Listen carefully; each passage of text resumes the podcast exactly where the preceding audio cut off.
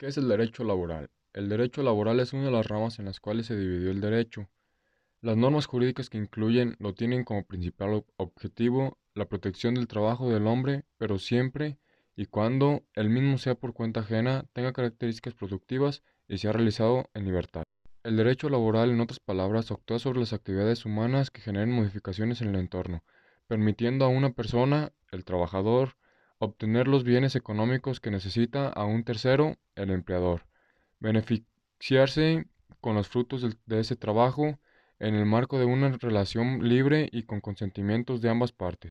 Asimismo, el derecho laboral puede enfocarse en las relaciones que nacen a partir del contacto individual entre el empleador y el trabajador, la, actualización de colectivos laborales, o sean grupos, individuos reunidos con el propósito de tratar aspectos de trabajo o discutir condiciones como el caso de los sindicatos.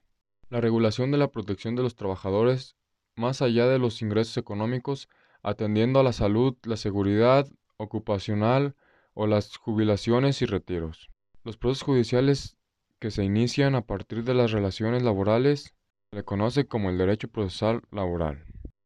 Es muy importante saber todo sobre el derecho del trabajo, ya, seas, ya sea porque tú eres un trabajador o un patrón, para que conozcas tus derechos, a lo que estás sujeto y lo que tienes que hacer como responsable.